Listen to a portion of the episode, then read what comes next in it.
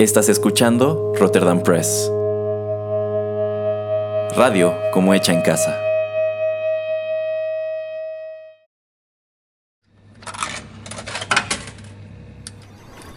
Los videojuegos han deleitado tus sentidos en la pantalla y ahora lo harán en la radio a través de su música. Descubre por qué los videojuegos se han convertido en una manifestación más del arte. Inserta una moneda y acompáñanos. Esto es 8 bits.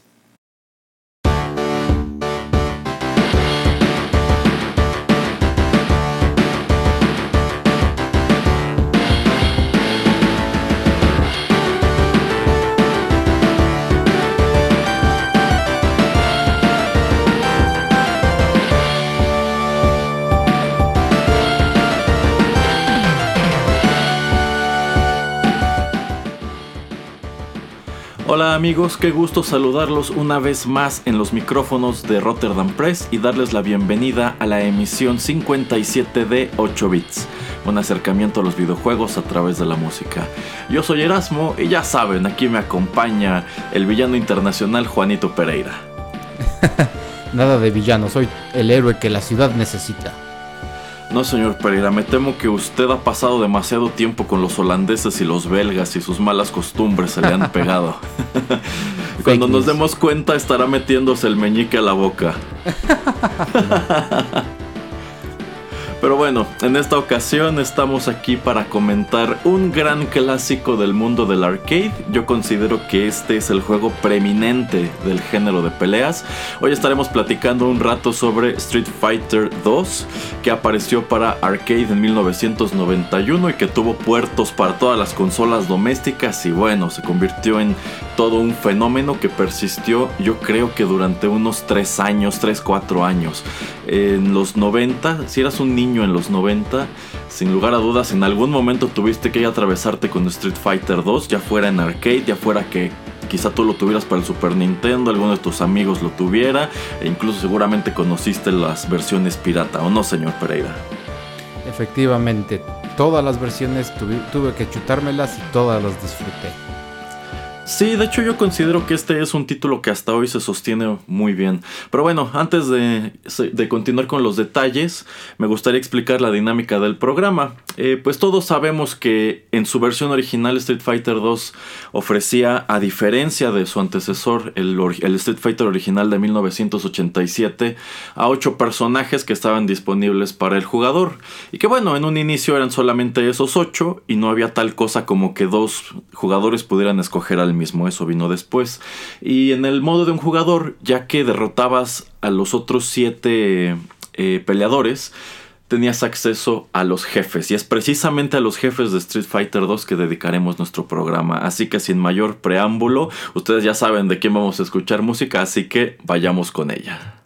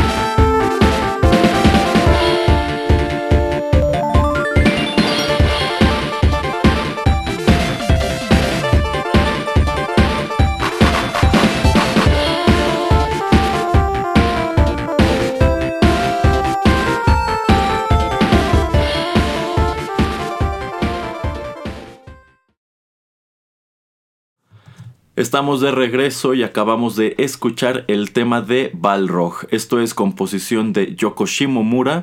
Escuchamos la versión original de Arcade, tal como se escuchaba en los gabinetes en 1991. Balrog es el primero de los cuatro jefes que aparecían en este juego.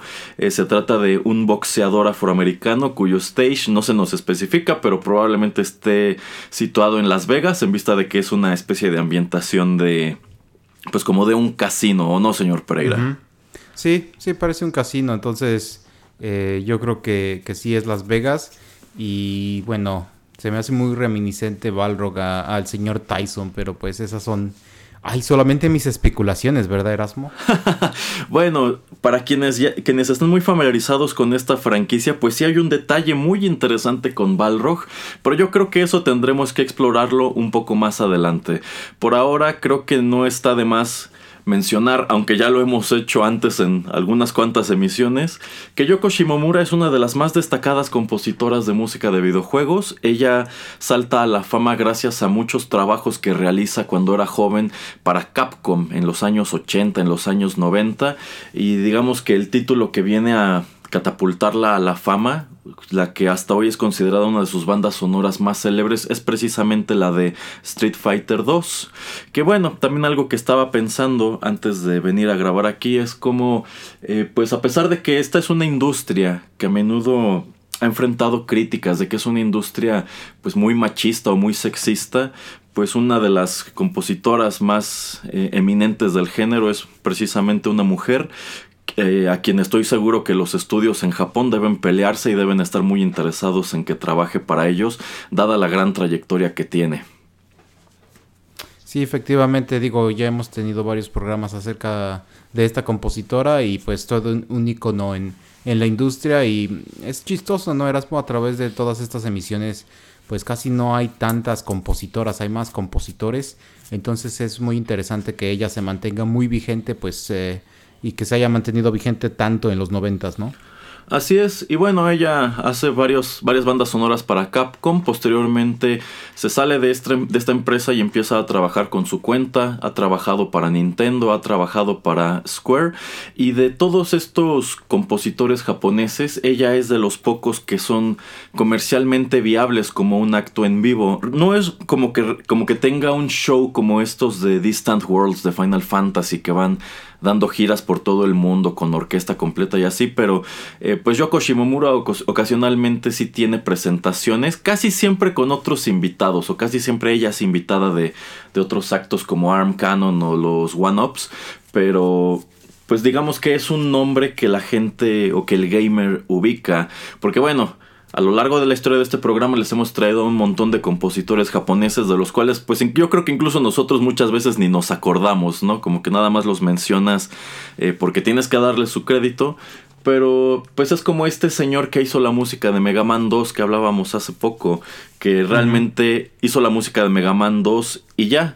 En cambio, pues tenemos a contados compositores que se han mantenido vigentes desde los principios de, la era de Nintendo, como Yoko Shimomura, como Koji Kondo, como Nobuo Uematsu, que pues insisto, son nombres que ya tenemos muy, pues muy grabados los videojugadores y sin lugar a dudas ubicamos eh, algunos de sus trabajos, quizá no todos, pero algunos de ellos sí, como esta banda sonora de Street Fighter 2, que bueno, como anécdota eh, personal y también remitiéndonos un poco a la emisión creo 35-36 de este programa que fue la que dedicamos a la revista Club Nintendo, yo me acuerdo que en esta famosa sección del, del Doctor Mario, alguna vez una de las cartas comentaba precisamente qué padre estaba la música de Street Fighter 2. Y recuerdo que la redacción le, le contestó en la revista que efectivamente Capcom eh, pues tenía gente muy talentosa en ese, en ese terreno. Eh, no me acuerdo si hacían mención específicamente de Yoko Shimomura, pero sí mencionaron a Alf Laila.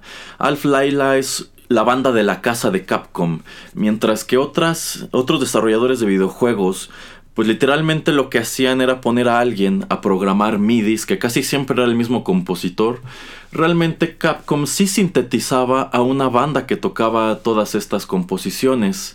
Entonces yo creo que dada la, la, época era algo muy ambicioso, porque a fin de cuentas no se iba a escuchar así. Digo, esta banda sonora se escucha así padre, se escucha pues el, el tom, se escucha la batería más como real, porque este ya era un juego de 16 bits, eh, que bueno, posteriormente tuvo su puerto también para, para el NES, en donde pues toda la calidad musical se perdía, pero pues de que este es un título al, al cual le echaron ganas, se notó.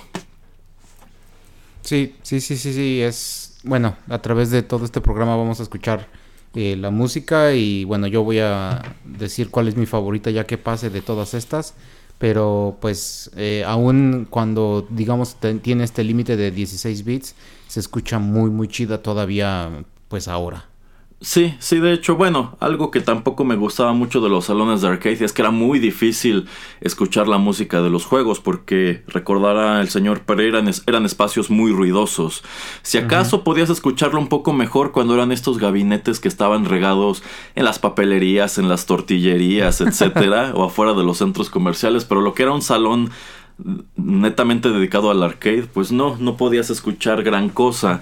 Entonces, este pues se me hace padre que todos estos años después sean composiciones que, que se sostienen en el gusto de los, de los gamers, ¿no? Sí, y digo, ha habido pues yo creo varios covers y mucha gente que la también ha traído estas canciones pues eh, a los 2000 a los 2010 y pues se escucha muy chida también, ¿no? Entonces no sé, a mí me gusta también eso de traer la música como la, semana pasada, música original de, un juego de Super Nintendo. Pues es el feeling, pero también para, ver cómo eh, con ciertas limitaciones de todas maneras se escuchaba muy bien la música. Exacto. Pero bueno, podemos entrar en más detalles en el bloque siguiente. Por ahora, vayamos con la siguiente composición.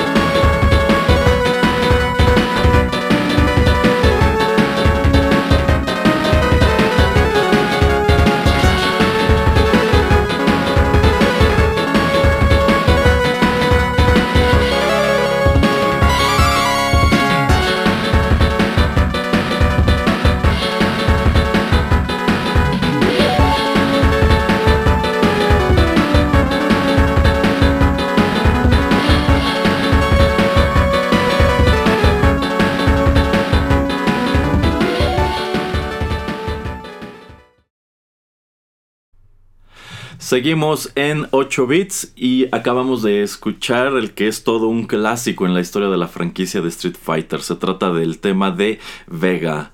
Vega era el segundo jefe que encontrabas en esta aventura. Se trata de un peleador español y algo que sin lugar a dudas nos llamó mucho la atención a todos en 1991 es que este era el, menos ortodoxo de todos, los, de todos los personajes porque su stage parece ser una especie de mesón pero es una pelea en jaula. Y bueno, en, primer lugar, Vega es el único de estos peleadores que tiene un arma. Eh, además de que tiene una máscara cubriéndole el rostro. Y a mí me encanta la explicación de la máscara, de que como es un tipo muy, muy atractivo y muy vanidoso, no quiere que echen a perder su rostro. Eh, además de eso, trae en una de las manos una garra hacia la Freddy Krueger. Que bueno, si tomamos en cuenta que estas son peleas callejeras, pero que todos los demás pues pelean a mano limpia, piensas pues qué tramposo, ¿no?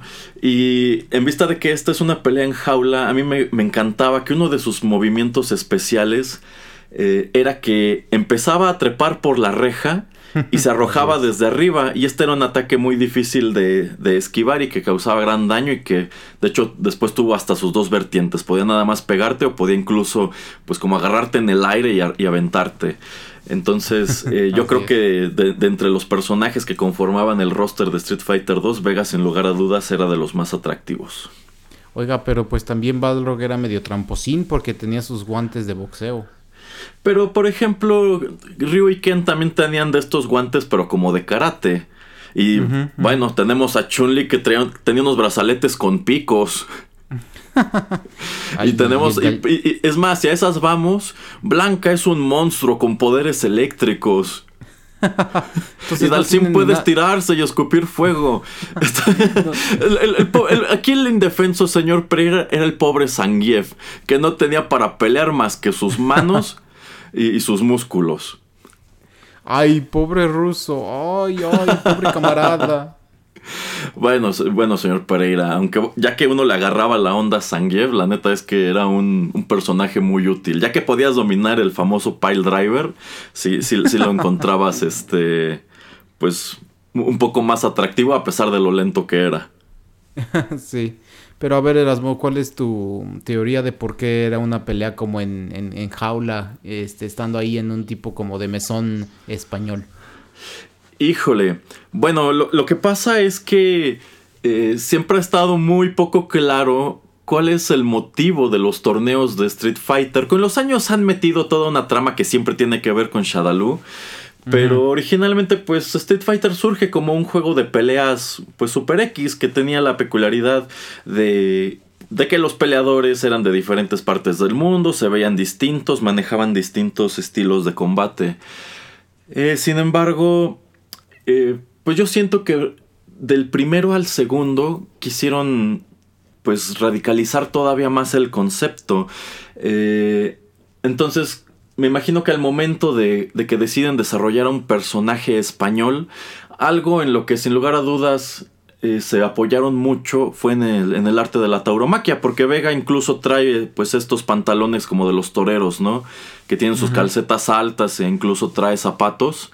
Entonces supongo que en algún momento han de haber coqueteado con la idea de ponerle pues estas banderillas que le clavan al toro, pero como no iba a estar tan padre, eh, pues han de haber optado por algo por algo así. En cuanto a por qué esta pelea ocurre en una jaula, pues no es algo que se te explique en el juego, pero posteriormente eh, algunos derivados como el anime de Street Fighter Victory, eh, pues te han explicado que este hombre Vega es un tipo rico y muy sanguinario.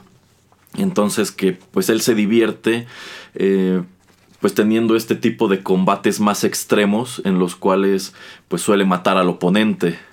O sea, eh, eh, digamos que no es una... Maloso. Sí, sí, bueno, siempre lo han pintado como un villano.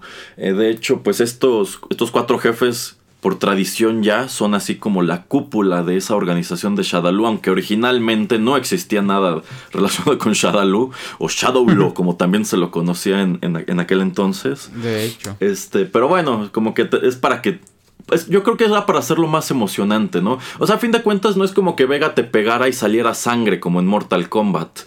Pero pues como que entiendes que esta es una pelea ya más pues más en serio, ¿no? Las otras eran nada más hasta noquear al oponente y esta le añade pues ese detalle del peligro, que algo que también se me hacía muy interesante de la pelea con Vega es que ya que lo golpeabas mucho, perdía la garra. Si, si, si se la pasaba bloqueando mucho, le, quitabas la garra y sus ataques eran menos dañinos y ya tenía menos alcance, porque aparte esa era otra gran ventaja, que, eh, que Vega te podía pegar prácticamente desde el otro lado de la pantalla, porque también te lo ponían como un tipo altísimo y pues tenía esta ventaja de la garra. Entonces ya que se la tumbabas, era un poquitín más sencillo. Ay, pero muy poco, ¿eh? Sí, sí, bueno, algo que también hay que notar es que, por lo menos en los gabinetes, Street Fighter 2 no era un juego para nada sencillo.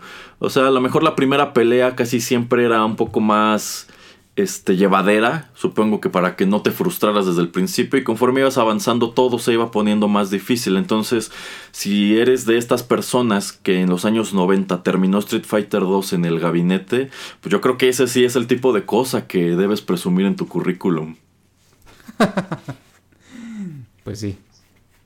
Y bueno, eh, Yoko Shimomura creo que se sacó un 10 con esta composición. Esta es una pieza musical que se escucha muy española. Es sin lugar a dudas uno de los favoritos de los intérpretes de música de videojuegos. Esta pieza la pueden escuchar en metal, en sinfónico, en, este, en piano. Hay unos arreglos para piano padrísimos de, de esta composición. Y en general como que pues Vega se sostiene como, como, uno de los personajes favoritos de esta franquicia y casi siempre en sus múltiples encarnaciones dentro del universo Street Fighter eh, tiene de los mejores temas musicales. Sí, sí, efectivamente eso también como eh, pues por la tradición de poder utilizar una guitarra española yo creo que también le da una cierta versatilidad a a poder escuchar las canciones eh, cuando son también en cover, no solamente en metal, sino pues ahí en algunos videillos que pueden encontrar en YouTube, yo creo que van a encontrar versiones muy muy chidas. Pues sí, y ya que estamos, ya que hice mención de los trabajos derivativos, eh, pues quizá algunos de ustedes recuerden que en los años 90, cuando la franquicia Street Fighter estaba en su auge, apareció una película animada eh, hecha en Japón que se llamaba sencillamente Street Fighter 2 The Animated Movie, en donde el personaje principal era Ryu y pues encontrábamos también a, Vega, que tenía una pelea muy espectacular con Chun-Li. Eh, y bueno, eh, algo que siempre me llamó mucho la atención de esa película animada en, específico es que es una cinta que tiene dos bandas sonoras. Salió con una banda sonora en Japón y le hicieron otra totalmente distinta para el continente americano. Supongo que pensando en que quizá la original no nos iba a gustar tanto. Y, esta pelea de Vega con Chun-Li eh, tiene una pieza musical padrísima que corre a cargo de KMFDM. Esta es una banda de, de metal industrial que se llama Fire. Eh, que yo creo que le quedó como anillo al dedo a esa, a esa pelea porque pues en el soundtrack original realmente es una, es una pieza instrumental muy dramática que no se escucha de tanta acción. Ay, debería traernos eh, como en un Juanito de las películas todas las canciones de, de, esa, ¿no? De esa película de los noventas. Pues, pues lo haría, señor Pereira, pero yo sé que usted va a preferir mil veces que hablemos de Street Fighter con Jean-Claude Van Damme. Qué bueno, ¿qué le parece si, ya que estamos entrando en esos terrenos, lo dejamos para el bloque siguiente? Muy bien, me parece bien. Vale, más música entonces.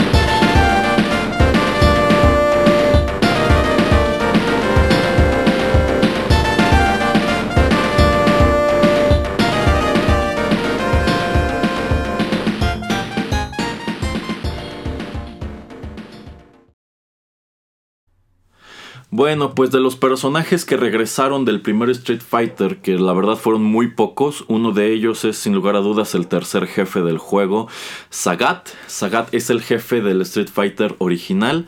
Regresa porque pues la narrativa del juego prácticamente lo obliga. Este es un peleador tailandés que está especializado en el Muay Thai. Tiene una historia padrísima tras de sí. Él era el campeón indiscutible de, de este estilo de combate. Sin embargo, pues su asociación lo, lo, descalificó y le prohibió pelear porque era muy brutal y llegó a matar alguna vez a un hombre.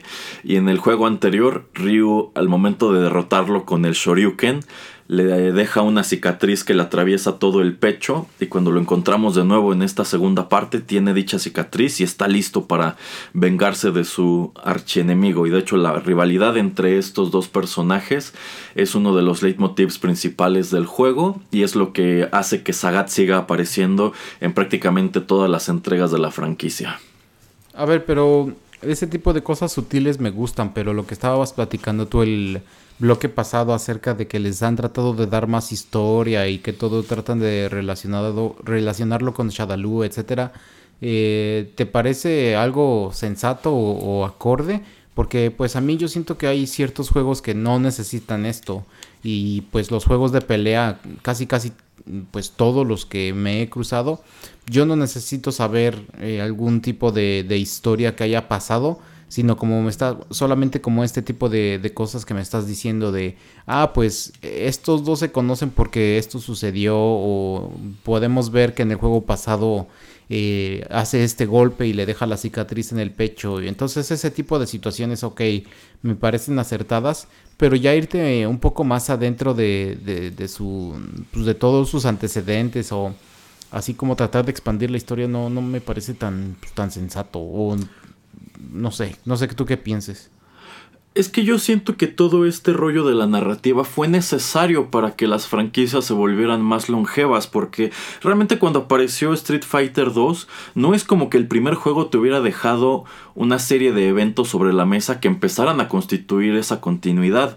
Realmente era un juego de peleas callejeras en donde pues persistió este detalle de que el último jefe era Sagat y al momento de eliminarlo pues Ryu hacía el Shoryuken y aquí es algo que deciden retomar para introducir al personaje de nuevo, que a mí se me hace muy padre.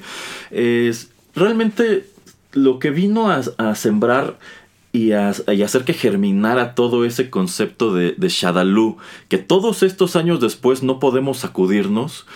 Eh, es la película, son precisamente las películas, porque pues realmente no tenías una narrativa de dónde sacar un trabajo que abarcara hora y media y justificara que todos estos personajes se vayan enfrentando entre sí. Por ejemplo, si retomamos esto que decía de Street Fighter 2 de Animated Movie, eh, pues allí encontramos a Ryu que está viajando por el mundo, deseoso de pues enfrentar a los más fuertes y, e ir mejorando sus técnicas. Y tenemos del otro lado de la mesa a, Bison, que aquí ya está totalmente establecido como el líder de esa organización, eh, que secuestra a Ken porque su papá es el, es el virtual siguiente presidente de los Estados Unidos.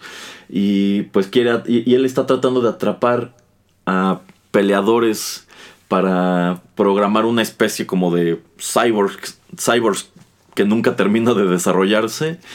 Este, Pero pues bueno, ya hay como una justificación, ¿no? Y Ryu y sus amigos de pronto se ven involucrados en medio de, de las maquinaciones de Bison.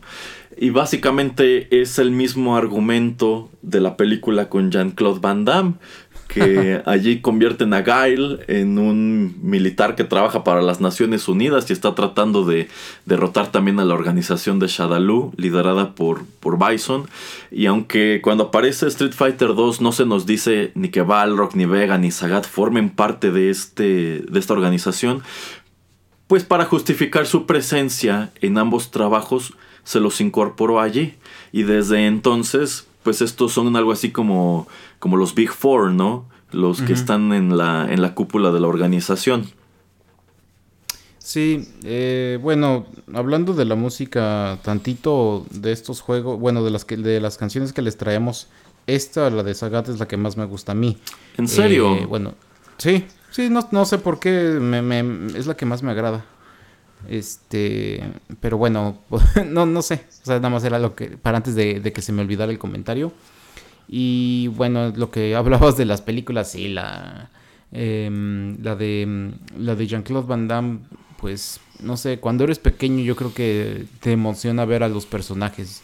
Siento que era lo mismo ahora cuando empiezan a ver personajes más de superhéroes eh, como Iron Man, como Thor, cuando ves las de Spider-Man, cuando ves a los X-Men.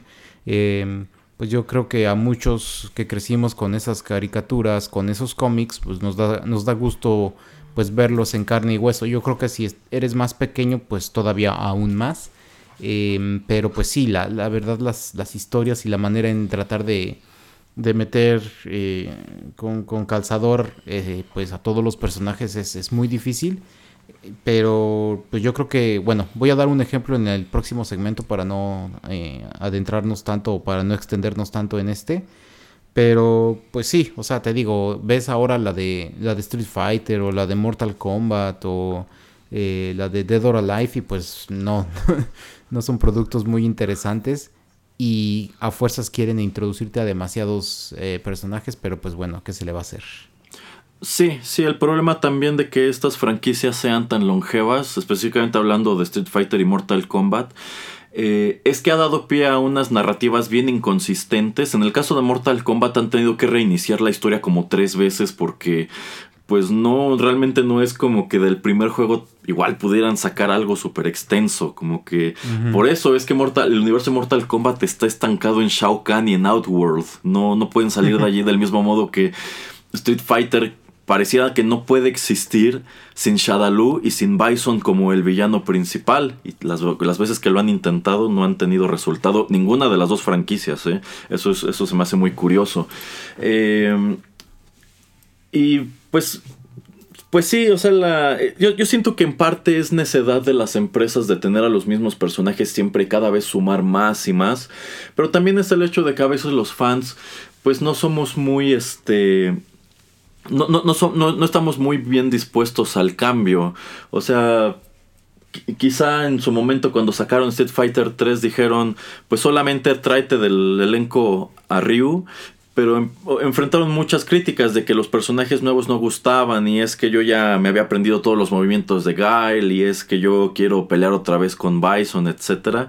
Entonces yo siento que aquí se, se hizo una especie de de círculo vicioso en donde el fan quería más de lo mismo y Capcom no encontró la manera de justificar más de lo mismo, pero lo, lo aventó de cualquier manera.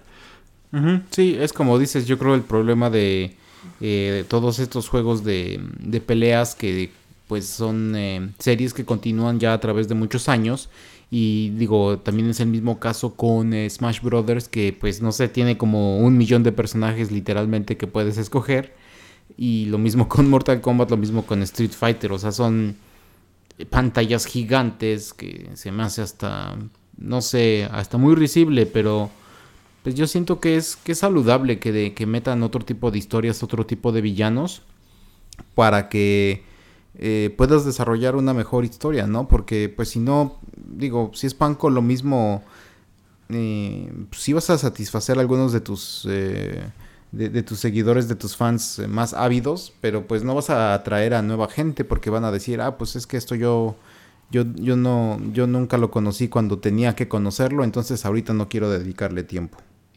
Eh, sí, sí, exactamente. Pero yo creo que la franquicia de Smash Bros. ha sido más inteligente en cuanto a que no está intentando establecer una continuidad. El nuevo juego no es secuela del anterior, es prácticamente un remake. Es más de lo mismo, pero sin una justificación narrativa. Porque realmente son, juegos, son juegos que no lo necesitan. Es que es lo que te digo, que se me hace más sensato hacer eso y luego si quieres hacer otro tipo de videojuego con estos personajes, pues trata de hacerlo, eh, que sigan una historia, que tengan algo más detrás. Eh, puedes dejar algunos afuera para no tener que estar como a fuerzas metiéndolos, pero pues bueno, a ver, a ver qué pasa con, con esta serie. Y antes de que acabe esta, este segmento, te quiero preguntar eh, qué piensas acerca del stage de Sagat. ¿Es un, ¿Es un Buda el que está acostado? E, efectivamente, este es de los stages que aparecen en el juego, este sí existe en la vida real. Eh, esta estatua que aparece, que aparece al fondo, que estoy seguro que muchos de nosotros cuando éramos niños tomábamos como una mujer recostada, no, no es una mujer, es un Buda recostado. el Buda, eh, pues en Asia suele representarse en un número de pues de posiciones. La más famosa, sin lugar a dudas, es este, la flor de loto, el momento en que alcanza la iluminación. Pero también hay budas que están de pie, hay budas que tienen las manos extendidas y hay budas que están recostados como este, que sí existe. Y quiero imaginarme que efectivamente se encuentra en Tailandia. Y de hecho, eh, pues algo, algo llamativo de este stage es que es de los pocos que repite en juegos siguientes, porque también en la serie de Street Fighter Alpha cuando vuelves a encontrar a Sagat, eh, es exactamente este mismo lugar, solamente que la toma está en otro ángulo. Se me hace muy, muy interesante, ¿no? no sé qué tanto esté de acuerdo, ¿no? La gente de Tailandia teniendo pues a una figura religiosa atrás eh, en un juego de peleas donde se supone que el Buda pues debe de representar un poco más de, de paz, de hermandad, de, eh, pues de serenidad. Entonces no sé si alguna vez hubo controversia acerca de esto, no sé si tú sepas. Pues yo creo que no, porque de, haberle, de, haber existido yo creo que quizá lo habrían retirado en los juegos subsecuentes, pero es que yo siento que todo este asunto de querer encontrar estereotipos y cosas ofensivas en los juegos es una tendencia más bien reciente, porque pues a fin de cuentas ¿Por qué no pegaron un grito en el cielo los brasileños cuando salió esto? Porque su representante era un monstruo verde. O sea, me, están diciendo que todas las personas que se pierden en, la selva terminan convertidos en monstruos salvajes y peleando con anguilas eléctricas que les dan sus poderes. Y después, después tenemos la introducción de personajes mexicanos que no tienen nada de mexicanos como T-Hawk o, como el, o como el fuerte, que ese sí tiene mucho de mexicano, pero igual es un estereotipo horrible. Pero pues yo no entiendo por qué deba ser ofensivo. Es un juego, es, es ficción y pues no, no, son los únicos. Yo estoy seguro que si le rascamos igual los japoneses dirían es que porque el peleador japonés tiene que ser un karateca. ¿A poco no podemos hacer otra cosa más que pelear karate? No, no pueden. sí, sí, ya, todos sabemos que cuando comes mucho, mucho arroz empiezas a hacer hadoukens y cosas así. no, yo nada más lo decía más por el enfoque de una figura religiosa, más que por, por otra cosa. Yo entiendo que los estereotipos han existido y que pues la gente no le importaba tanto. Ahora, como dices, con las redes sociales, pues eh, pequeñas voces eh, parecen ser que tienen altavoz y a veces se le pone eh, atención a, este tipo de gente más solamente para crear controversias. Pero pues eh, sí, o sea, nada más lo decía más por ese otro sentido de lo de religioso. Eh, pero pues a mí se me hace interesante, digo, como dices, es una imagen que podemos ver y de hecho podemos hasta aprender de ella, ¿no? Porque si te da curiosidad, pues vas a buscar por qué es esa figura, estatua atrás, dónde se encuentra o qué significa. Entonces es también una manera de explorar nuevas culturas, aunque alguna gente lo viera tal vez como, eh, no sé, racista o estereotipos o lo que tú quieras. Sí, sí, sí, sí, igual me parece que pues es un detalle más bien curioso y efectivamente creo que lo mejor es eso, que pues te dé por investigar, ¿no? Como cuando también la revista Club Nintendo traía estas secciones en donde te explicaban qué significaban los kanjis del stage de Ryu o, la, o los letreros que estaban pegados en el de, en el de Chun-Li, etcétera, etcétera. O sea, en ese aspecto creo que pues son detalles que más que causar controversia vienen a enriquecer el juego en general. Pero en fin, antes de terminar este bloque, nada más mencionar que eh, pues este detalle de, Sagat y la venganza es muy recurrente en la historia de, esta franquicia. Eh, la película animada de los 90 empieza exactamente con la pelea entre Ryu y Sagat donde le deja la cicatriz. Eh, también encontramos una versión mucho más empática de Sagat en Street Fighter Victory. De hecho, ese, es un arco muy padre. Eh, y posteriormente introducen a otro personaje que tiene una relación eh, muy estrecha con la historia de Sagat, que es Dan. Porque Sagat mató al, papá de Dan y pues Dan lo está buscando para vengarse. Pero bueno, eh, ese ya es un personaje que compete a títulos totalmente ajenos a Street Fighter 2. Así que por ahora, ¿qué le parece si vamos con música, señor Pereira? Excelente.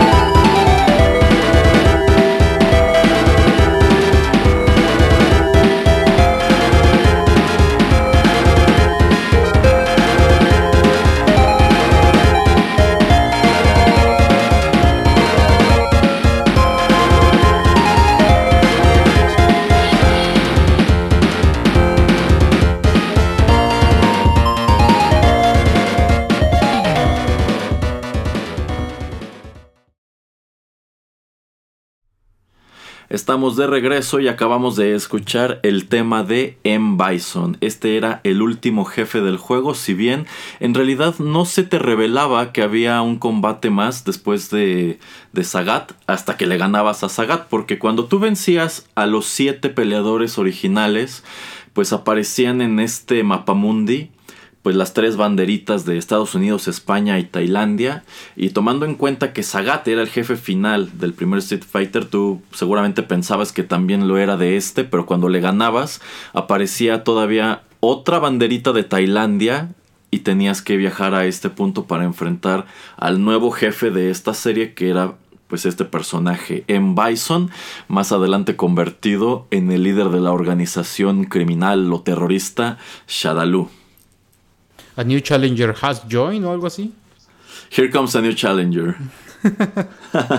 y bueno, así como comentábamos que el stage de Sagat pues es un lugar que sí existe en la vida real, el de Bison también, o si no es específicamente su lugar, por lo menos la manera en que desarrollaron el stage pues está muy muy inspirada en un templo que se encuentra en Tailandia llamado eh, Wat Pra Kaeo, este es un templo budista, esto al parecer se traduce como Templo del Buda Esmeralda. Y efectivamente, en este stage de, de, Bison podemos ver en el fondo que algo que se más chistoso es como todos estos stages tienen cosas en el fondo o gente en el fondo. pues podemos ver a monjes budistas en meditación. Y un detalle igual muy interesante de este, de este lugar es que cuando golpeabas al, al rival o te golpeaba a ti y salías volando hacia alguna de las esquinas, podías romper estas dos estatuas que estaban en, las orillas. Y cuando las rompías, el monje que aparece meditando se levanta y agita las manos, como diciendo, ¿qué están haciendo? Yo pensé que usted iba a decir las estatuas de marfil. Pues no, no creo que sean de marfil porque se rompen al parecer muy fácil, pero bueno, en todas las encarnaciones de Street Fighter 2, que fue el Turbo, el Champions Edition, el New Challengers, Super Street Fighter 2 Turbo de New Challengers, etcétera, etcétera.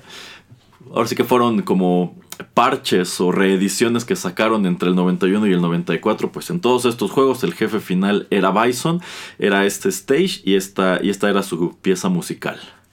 Que por cierto, ya que, ya, que mencionamos lo de los jefes, eh, pues, e, e, estrafalarios, algo que también llamaba mucho la atención es que Bison tenía un, un poder en donde se aventaba como torpedo todo lo largo de la pantalla y comenzaba a brillar como azul. Este trato más adelante fue referido como el Psycho Power.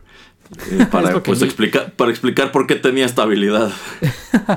me, me, ganó la palabra, es lo que iba yo a decir, que cómo odiaba yo ese maldito tornado. Pues sí, porque pues Bison era un personaje muy rápido que te hacía mucho daño y tenía movimientos de mucho alcance. Recuerdo que también tenía una especie de maroma en donde te pegaba con los talones. Y también ese ataque, pues prácticamente te podía alcanzar desde el otro lado de la pantalla y te, y te pegaba dos veces. Sí, sí, exactamente. Digo, era pues un, jefe em, final. Eh, pues ahora sí que con todo el honor y, en verdad costaba muchas monedas en la, en la maquinita para poder vencerlo. Eh, digo, a mí siempre se me hizo súper difícil acabar este juego y la verdad es que lo acabé más eh, jugándolo en casa que pues teniendo que estar metiendo y metiendo monedas a, la Arcadia. Entonces, no sé tú Erasmo, ¿tú sí lo pudiste acabar en, en, las, en las maquinitas? No, no, de hecho en los arcades nunca lo terminé. A lo mejor podía aguantar dos peleas nada más. Ya en, en la consola, en la casa, eh, pues sí llegué a terminarlo con algunos de los personajes, no con todos y tampoco en la, en la máxima dificultad, ¿eh? ¿eh? Pero pues sí, si lo podías terminar en el arcade supongo que era algo pues algo muy admirable y sin lugar a dudas te dejaba satisfecho, aunque de pronto quizá no estuvieras muy contento con las recompensas que te daba el juego después, porque las secuencias de los finales de cada uno de estos personajes, las originales, pues la verdad estaban muy pobres y de pronto también no tenían motivaciones muy pues muy interesantes o incluso algunos finales eran medio chuscos como el de Zangief. es que vuelvo a lo mismo, están tratando de buscar justificación de por qué tienen que ir... Eh, imagínate en vida real, Erasmo, que vas tú a, con tu pasaporte, eh, vas a, registrarte para, tu vuelo y hay destino, Tailandia, ¿qué va? A partir traseros. a participar en peleas callejeras. sí, como que, no sé, se me hace muy risible, pero pues... Em, ah, no sé. Eh, el juego era chido y, te digo, lo demás para mí era relleno. Pues sí, sí, porque tenías que justificar por qué todos los personajes al final tenían que pelear con Bison. Que eso, esa es una decisión que se me hace muy, muy buena de la serie de los Street Fighter Alpha.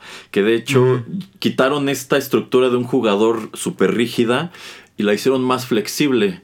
O sea, dependiendo de qué personaje utilizaras, era distinto el, elenco de peleadores que ibas enfrentando.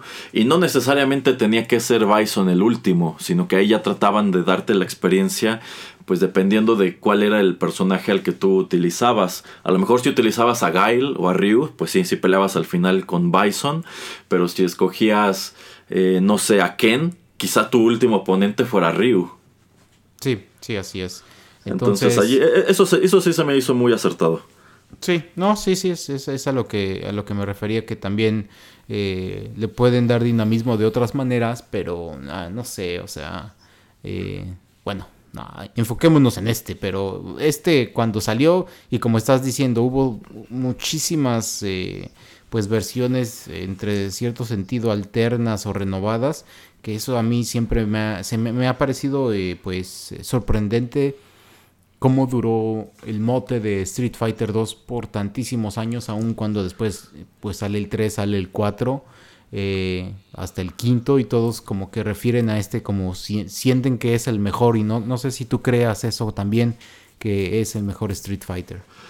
Yo pienso que sí porque no tiene todo el relleno que le han metido a los subsecuentes. Por ejemplo, yo no necesito que cuando hago un movimiento especial de estos que consumen los tres niveles de la barra, me metan toda una cinemática en donde me cambien la cámara y cosas así. O sea, se ve muy padre, pero no lo necesito porque solamente hace más larga la pelea y quizá eh, pues te interrumpe la acción, ¿no? O sea, en lugar de que nada más pegue, tienes que aventarte una animación de 10 segundos que la, que la acompaña, ¿no?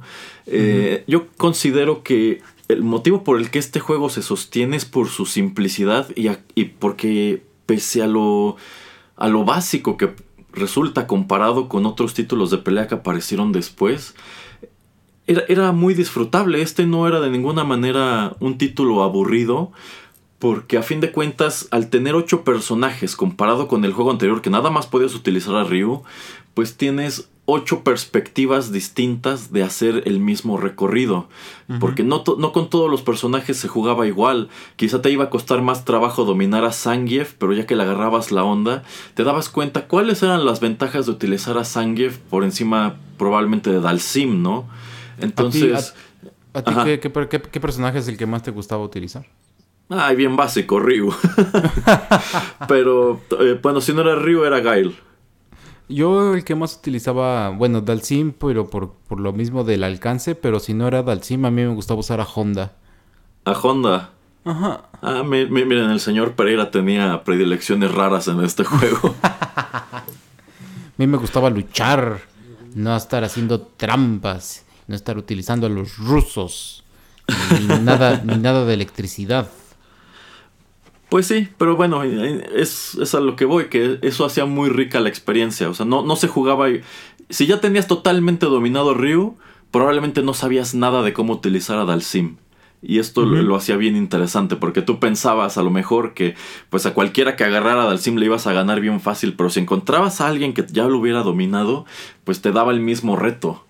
Entonces, En, en, ese aspecto, era un juego muy entretenido sin necesidad de todo este relleno que le metieron después de la historia, de que son como 40 personajes, que tienen como 50 especiales con animaciones, etcétera, etcétera. Eh, a mí honestamente me gustaría que el género de peleas regresara a algo un poquito más básico como esto, en lugar de peleas que parecen una película. Mm, sí, Sí, exactamente. El problema a veces es que cuando tratan de introducir nuevos eh, juegos de pelea, eh, pues siempre les pedimos que, incluyan algo innovador y pues esto es muy difícil, ¿no? O sea, hemos visto cómo eh, pues los juegos no han tanto saltado o han hecho algún tipo de revolución que no sea como una pantalla 2.5 que tenga bastante animación atrás o que tú puedas estar, no sé, saltando de pantalla, pero pues siempre es side scroll. Porque pues es muy difícil cuando los juegos de pelea son 3D y en otros juegos lo han intentado como no sé los de Dragon Ball, etcétera, de eh, darte pues que puedas pelear en 360 grados. Em, eso se me hace muy muy difícil para la jugabilidad. Entonces se me hace muy muy muy muy grande el reto de encontrar algo innovador pero manteniéndote en el side scroll.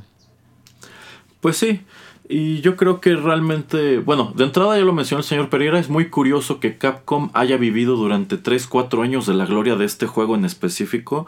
Y lo que hacían para mantenerlo fresco era pues irlo mejorando. O sea, sobre el mismo juego mejores animaciones, peleas más dinámicas, eh, acción, más acción y eventualmente metieron a cuatro personajes nuevos que aparecieron en, en, este parche de The New Challengers.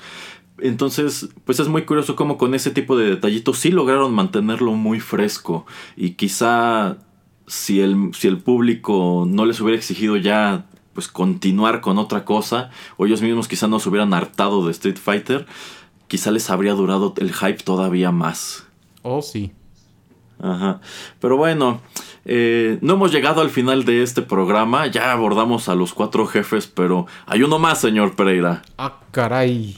Así es, así que vayamos con su tema. Exactamente, Here Comes a New ah, Challenger, así que vayamos con su tema musical. Muy bien.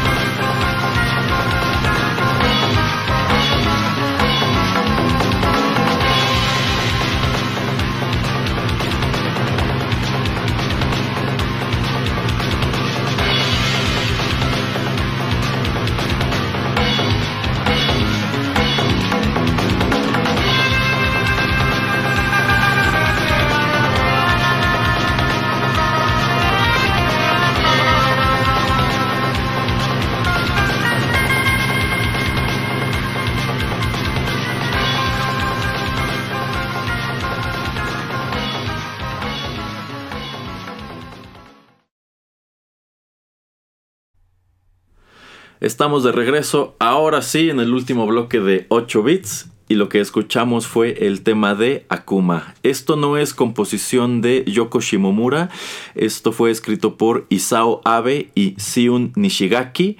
Y Akuma era un jefe secreto que apareció por primera vez en Super Street Fighter 2 Turbo que apareció en arcades en 1994. Estoy casi seguro que esta fue la última encarnación del juego y pues aquí ya teníamos a esos otros cuatro personajes adicionales que encontramos en The New Challengers y para hacerlo todavía más interesante, si cumplías ciertos requisitos a lo largo del, del modo de un jugador, en lugar de enfrentar a Bison al final, había una secuencia en donde aparecía este personaje Akuma.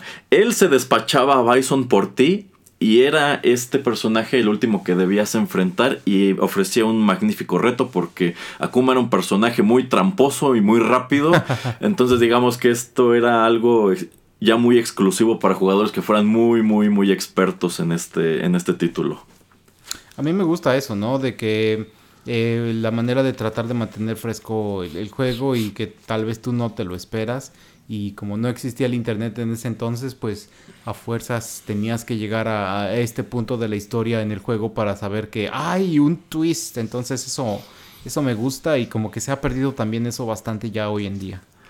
Es que algo que a mí siempre me encantó del Street Fighter 2 y, y es algo que yo siento que debería pues persistir en la historia de este título, por lo menos aquí en México, es la cantidad de leyendas urbanas que circulaban alrededor de ese gabinete en específico.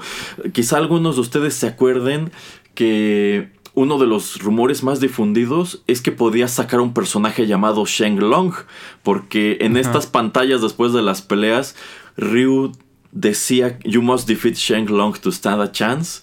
Y pues a todo el mundo le quedó como que la duda de que pues, quizá había un personaje llamado Sheng Long. Y durante mucho tiempo se manejó que Sheng Long era el maestro de Ryu y Ken. Que posteriormente pues ya tiene su, su, nombre, que es Gouken. Eh, también estaba este detalle de que según esto Honda podía meterse a la alberca de su stage para recuperar este, vida o que también se podía convertir, o que Guile se podía convertir en estatua. No sé, había un montón de, detalles muy, muy curiosos que eran como leyendas en torno al juego. Entonces se me hace muy padre que quizá en un principio cuando sale esta versión del arcade, había quienes llegaban al final y tenían esta secuencia en donde aparecía una especie de río negro que era quien le ganaba a Bison y ahora tenías que enfrentarte a él. Y al principio, quizás al principio tampoco les creían, no eran como, ay, no son más de estos chismes de Street Fighter. Pero bueno, fue algo, fue algo oficial. En Japón este personaje es conocido, conocido como Gouki. Y desde su introducción probó ser tan popular que creo que no hay versión de Street Fighter donde no lo encontremos. Sí, sí, se, se hace un personaje, o se ve un personaje mucho más maligno que, que Bison. Y yo creo que también eh, pues como se ve out of this world, como pues eh, fuera de este mundo, entonces se siente como una presencia, como el mal en, la tierra, Erasmo. Entonces, eh, pues no es lo mismo pelearte contra un general que contra un demonio en carne. Exacto, que bueno, algo que se me hace igual muy curioso de la historia de los jefes es cómo cambió el aspecto de Bison después de la era de Street Fighter 2, porque pues Bison originalmente es presentado como un hombre incluso, pues que no se ve anciano, pero que puedes entender que es mayor, porque se ve delgado, se ve este alto y pues, sí se ve como una figura de autoridad más que una figura imponente, ¿no? Así súper musculoso. Entonces, pues sí, creo que el diseño original de Akuma lo hacía ver más amenazador en ese aspecto, como pues tiene este gui totalmente negro, el cabello rojo y pues en muchas ilustraciones incluso lo presentan con rasgos faciales demoníacos. Sí, exactamente. Y, posteriormente Bison se convierte en un personaje ahora sí más musculoso, más grandote y como que tratan de presentarlo también un poco más joven que su versión original. Ajá, sí, sí, más tosco como para eh, pues darle un poquito más de twist de... Sigue siendo una amenaza, pero una amenaza diferente.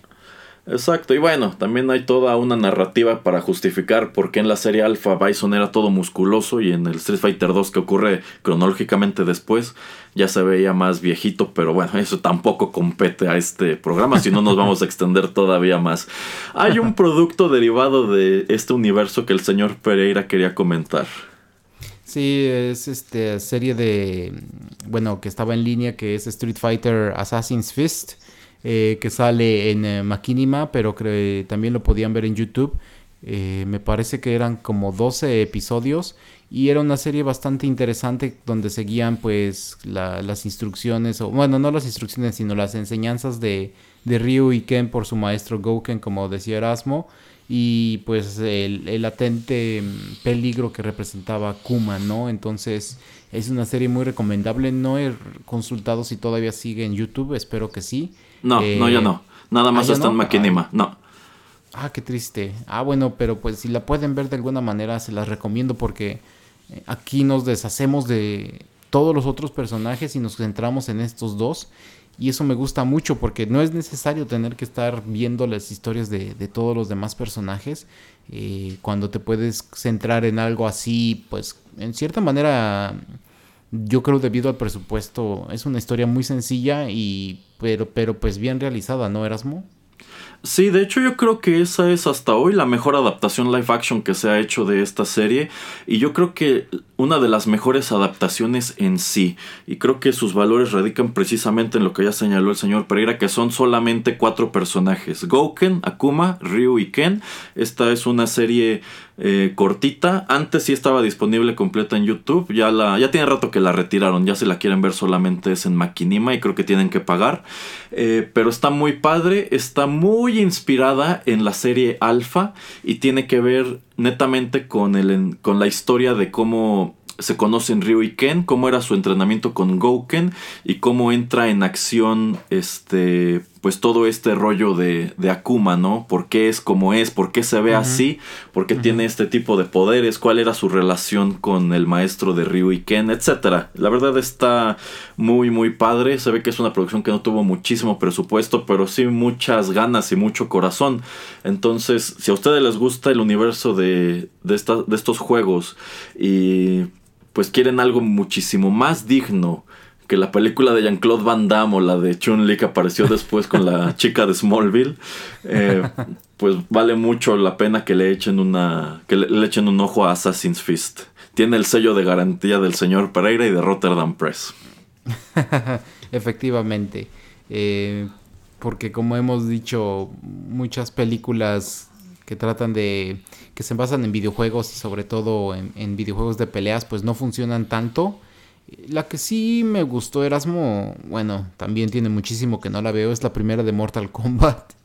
O sea, me gustó, o sea, me gustó, me, o sea, no puedo decir que es wow, pero es, estuvo, para mí cuando la vi, estuvo mejor que la de Street Fighter en ese entonces. La verdad, sí, y bueno, yo creo si la miramos en retrospectiva, pues sí puede resultar un poco despreciable, pero yo considero que para la época en que salió, teniendo los antecedentes que tenía en los videojuegos en el cine en ese momento y con la tecnología que tenían a su disposición, creo que hicieron un producto muy digno y yo pienso que si en su momento la vimos como algo medio risible, aunque a mí sí me gustó cuando la vi por primera vez, eh, creo que conforme ha pasado el tiempo, eh, y nos hemos ido llenando de malas adaptaciones de videojuegos, esa, de, esa primera película de Mortal Kombat, pues la miras y dices, es que sí era muy fidedigna y sí tenía muchos elementos del juego, tenía algunas cosas medio inexplicables, un pésimo CGI, pero con lo que había hicieron un buen producto. También si tomamos en cuenta que, la, que lo único que habían adaptado para ese momento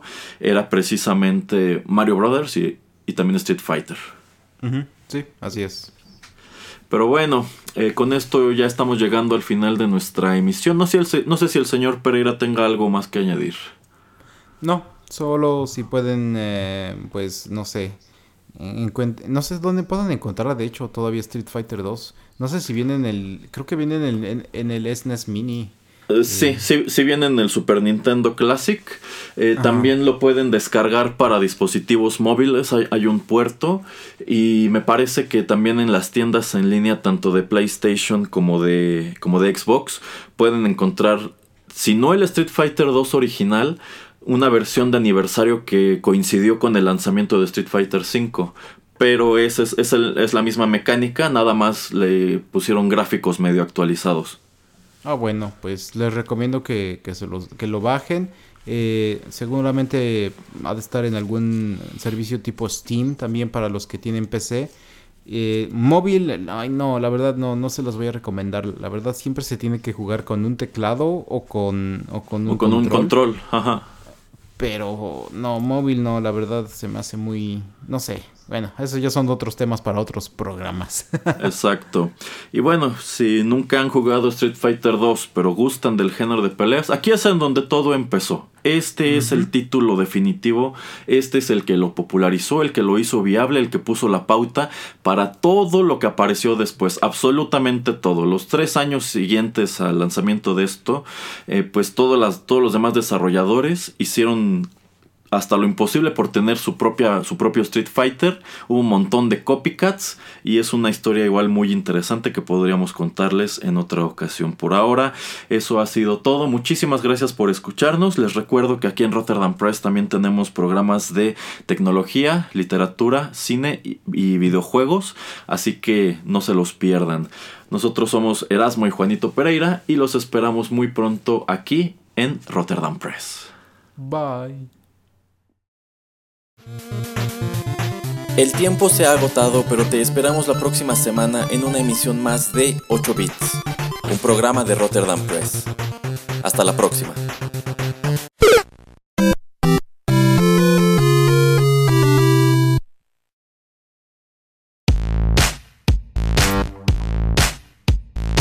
Estás escuchando Rotterdam Press. Radio como hecha en casa.